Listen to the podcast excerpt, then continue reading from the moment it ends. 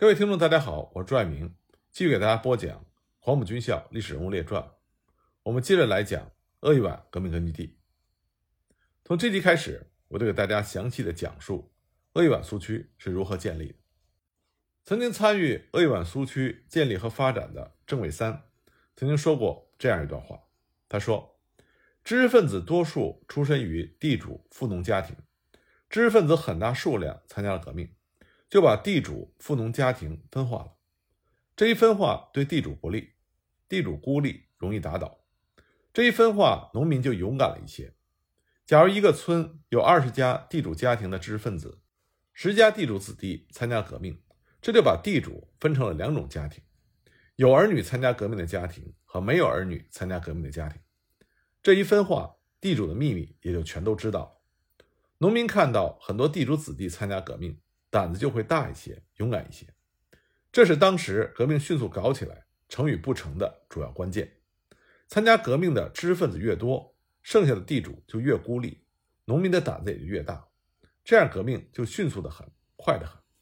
这段话清楚的点明了鄂豫皖苏区革命的烽火，最早是来自于大别山区的这批年轻的革命知识分子回乡点燃的。辛亥革命之后，中国的王朝体制。已经彻底的被民族国家体制所取代，但是近代意义上的民族国家体制在中国并没有能够落地生根，它深陷多重困境和危机之中。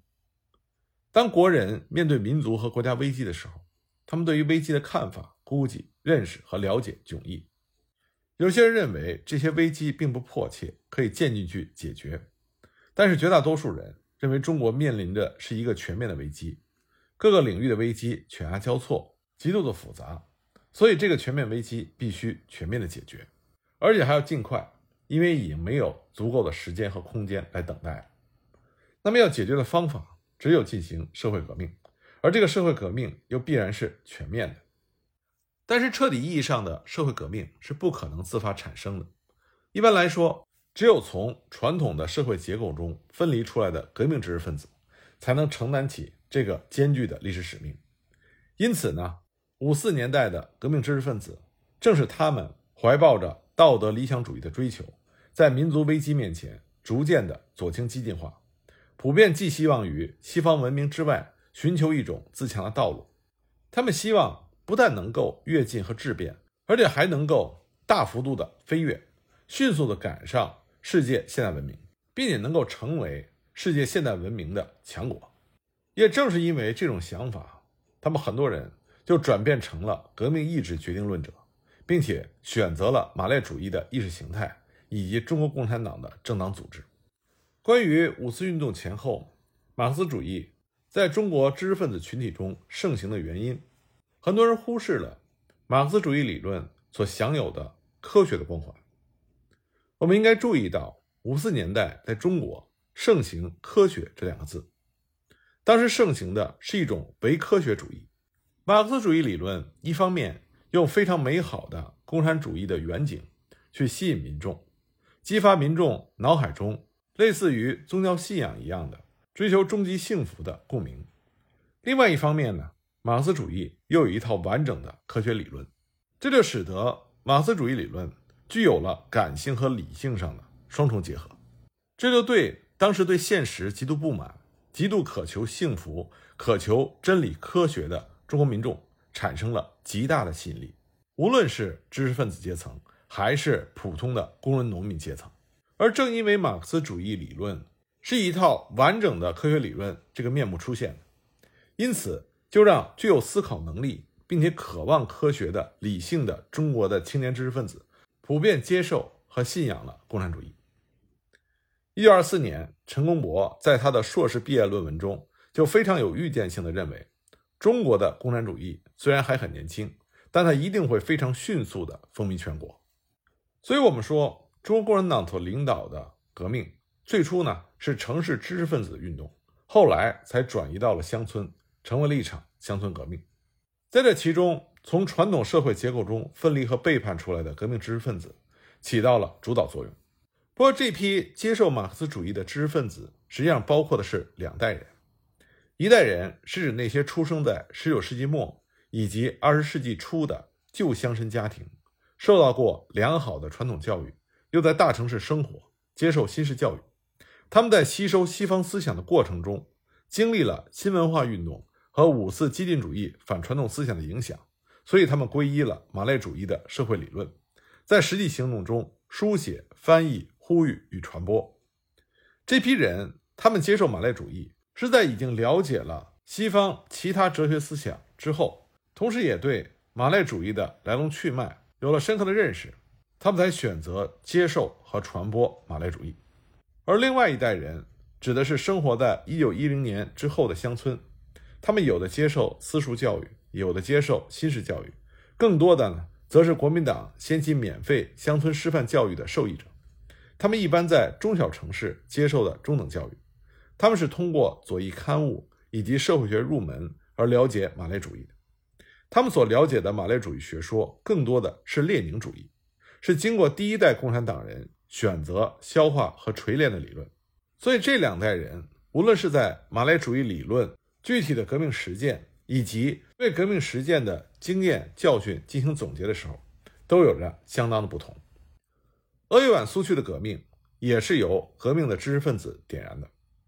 这批来自于大别山区的革命知识分子，绝大部分实际上是第一代人，也有不少第二代人，他们大多数是来自于地主和富农家庭。因为只有有一定经济能力家庭出身的人，最初才有可能为了改善自身以及自家的处境而去外地求学。他们在外地城市读书求学的过程中，接触到了马列主义的意识形态以及政党组织，所以回乡干革命。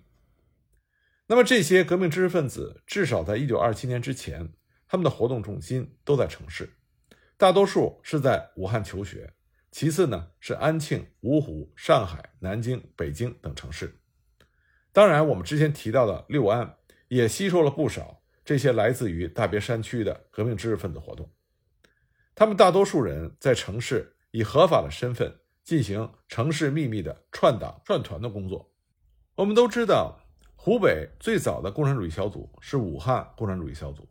这是一九二零年秋由上海方面的推动下成立的。早在一九二零年八月，日本归国的上海早期共产主义小组成员李汉俊就写信给他的朋友董必武、张国恩，商约在武汉地区组建中共组织，领导武汉地区的革命活动。董必武和陈潭秋商量之后也表示赞同。随后呢，曾在广东从事社会主义思想宣传的上海共产主义小组成员刘伯垂，受陈独秀的委派来武汉组党。他找到了董必武、张国恩、陈潭秋、包惠僧、郑凯清等友人商谈，征得他们的同意之后，大家集体加入共产党，以他们几个人作为基础，成立了武汉支部。在这个支部最初的成员中，除了郑凯清以外，其他五名成员基本上都属于我们之前所提到的第一代知识分子。其中，董必武、张国恩、陈潭秋、包惠僧四位来自黄安和黄冈。同乡好友的关系密切，他们多利用私人影响以及关系，同气相求，一拍即合，成立了共产主义小组。实际上，无论是北京、上海、武汉，还是其他地方的共产主义小组，在最初和信仰是没有关系。包惠僧后来的回忆文章就这么写道：“他说，当时这些知识分子因为马克思主义知识太少了，所以多数同志几乎是先当了共产党，才学习马列主义。”而且，一般同志的思想情况是以反对现状、憎恨政府是主要的。至于社会主义的前途、共产主义的远景，都有可望而不可及的感觉。郭树深晚年的时候也回忆说，他1922年秋天考入武昌高等师范学校，在全国的反帝反封建革命浪潮中走上了进步的道路，但由于没有学习和研究马克思主义的理论，因此基本上没有无产阶级社会主义革命的觉悟。这估计是当时革命知识分子的普遍性特点。张国焘在后来也写过这样一段话，他说：“五四运动前后，一部分激进的学者和青年开始仰慕俄国革命，倾向社会主义。那些参加中共的青年，实际上并非真正的共产主义者，他们对马克思列宁的学说既无研究，也无所谓的信仰。他们对于苏联和共产国际的理论和实际，也是一知半解。”那批青年几乎都是对于中国的积弱和腐败怀抱着痛心疾首的心情，他们心目中所憧憬的是一个独立、自由和富强的中国。张国焘的这段话非常中肯地描述了当时中国青年知识分子的状态，可见五四年代的知识分子的普遍左倾激进化，最初其实和马列主义无关，他们中更多的是受五四以来难以忽视的激进民族主义。以及反政府思潮的刺激和影响，他们迫切的需要寻求一条非西方反西方，而且超越西方的道路来解救中国。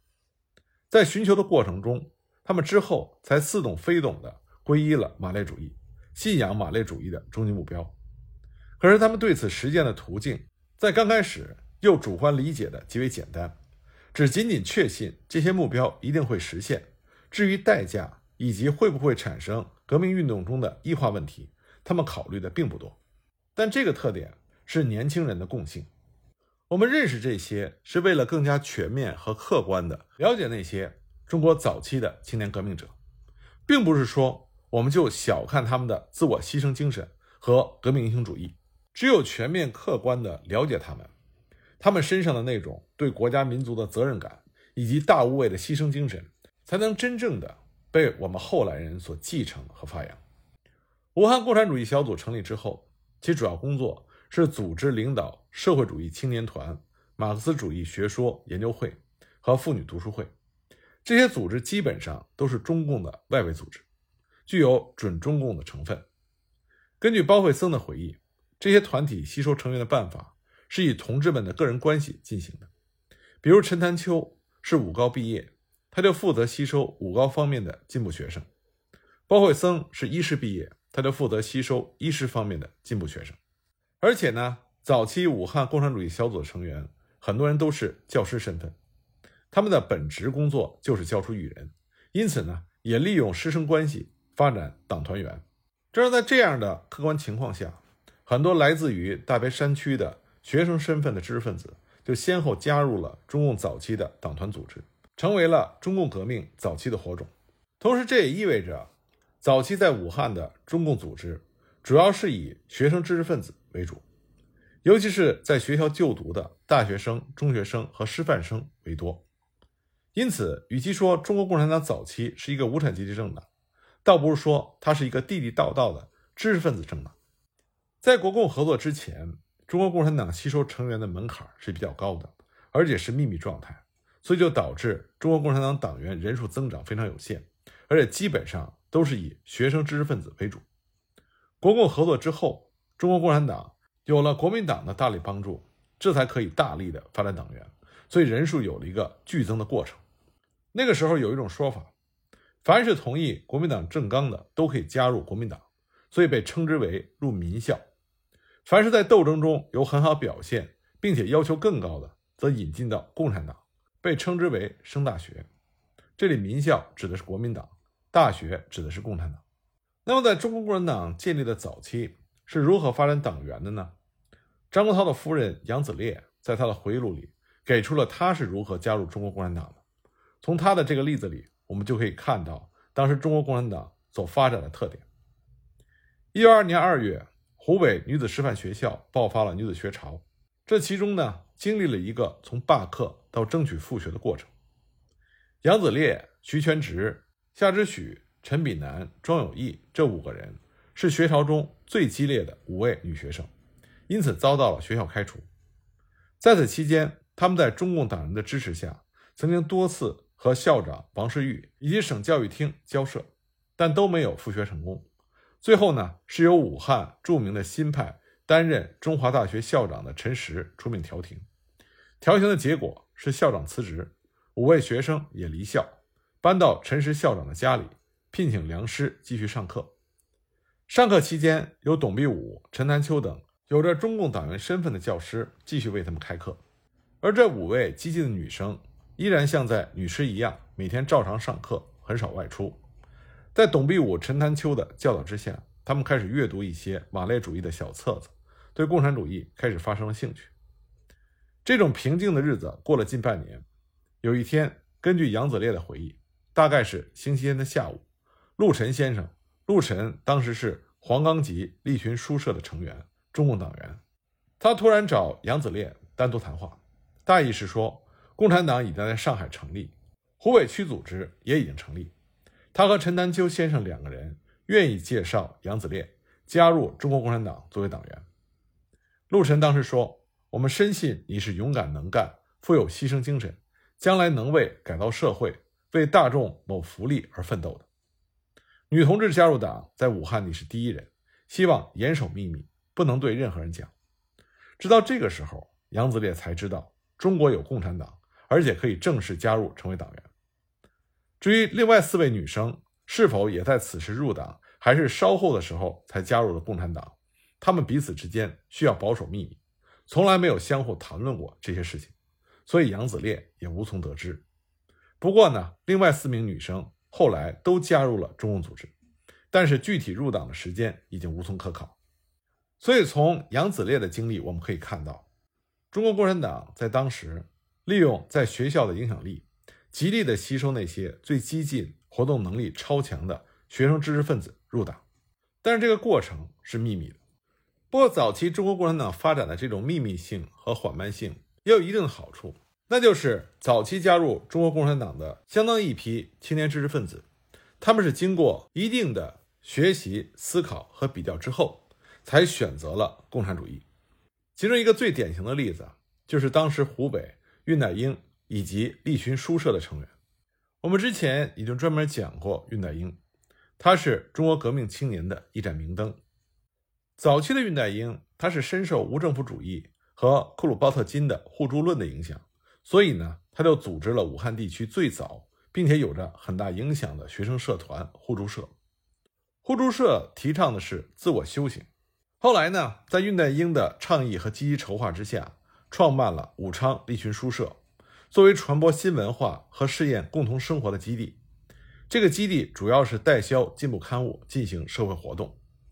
它的主要成员呢有恽代英、林育南、魏以新、廖焕新、李伯刚等人。他们主张通过立群助人、服务群众为宗旨来改良社会。立群书社在当时是武汉地区非常重要的社团。它的成员主体多以中华大学的学生为主，人数庞大，影响不小。武汉共产主义小组的成员自然就多加注意。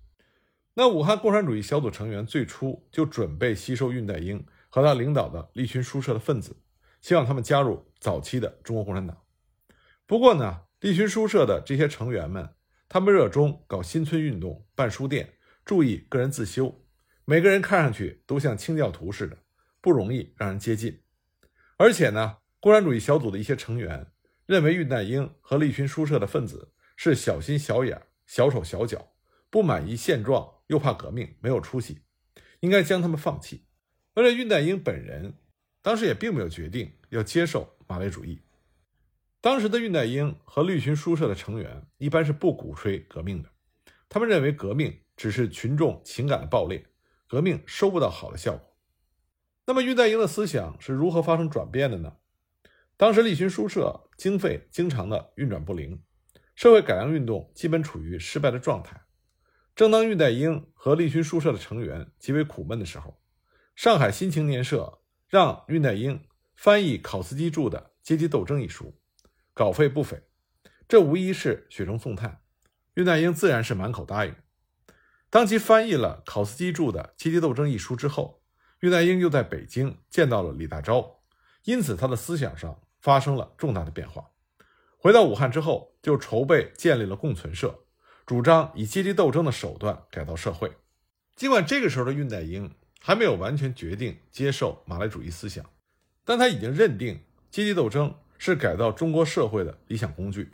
已经放弃了改良主义的期盼和诉求。再加上和恽代英一直是志同道合的好友林育南。加入中国共产党，这对恽代英的影响非常大。林育南是中国共产党早期重要的领导人，他也是林彪的兄长。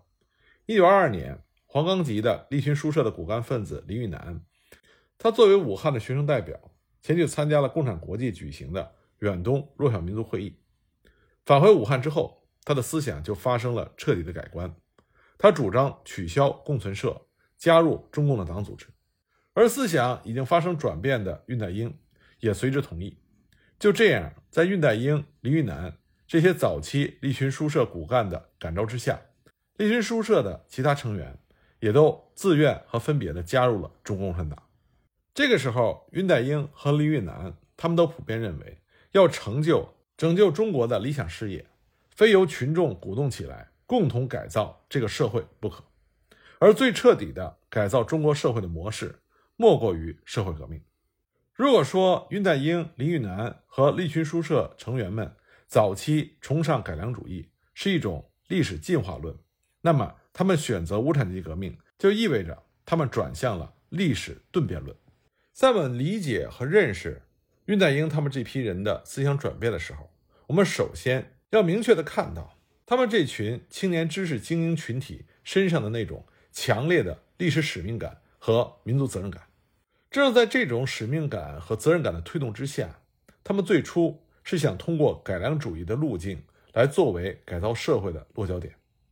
但是在实践的过程中，由于中国社会问题的积重难返。所以他们不断的遭到挫折，甚至濒于失败。那么这种挫败感对于青年人的打击是巨大的，这就放大了他们对于社会体制、社会制度的不满情绪上。他们认为社会制度的崩坏是阻碍中国进步的最大桎梏，因此他们中间的很多人就会越来越激进，越来越想从根源上来解决中国的社会问题，而彻底解决中国社会问题，阶级斗争。是最好的简化版的道路，而阶级斗争所要达到的共产主义的最终目标，又具有极其完美的特性，这自然对于感性的、怀有理想主义的青年革命知识分子充满了吸引力。除了武汉以外，当时安徽的安庆、芜湖、六安都有中国共产党共青团的活跃发展，像早在1921年。合肥籍的蔡小舟，当时在安庆第二模范小学及省立第一师范任教。因为受到陈独秀的影响，大约在一九二一年春天，利用师生关系，在他的学生中就发展了三四十个团员，其中就有后来黄埔一期中的共产党员彭干臣、许继慎等人。不过呢，因为不明原因，没有得到中共党中央的承认，其成员多参与了安徽的学生运动。后来因为军阀的镇压，基本上处于散落状态。两年之后，陈独秀又派柯敬施重整安徽的团组织，但是效果也不明显。一九二五年，日本留学归国的安徽人高于罕是陈独秀的同乡故友。他归国之后，在芜湖五中等学校教书。他利用师生关系，为陈独秀在南京、安庆、芜湖等地物色一些青年，发起社会主义青年团的组织。是陈独秀筹划在各地组织共产党小组的安庆的联系人，在蔡小舟、高玉罕的影响下，在安庆、芜湖等地读书的大别山区的知识分子王步文、舒传贤、许继慎、周范文、王义长、薛周汉等人，基本上都入团入党，走上了中共的革命道路。其中不少人后来成为鄂豫皖苏区建立的著名领导人，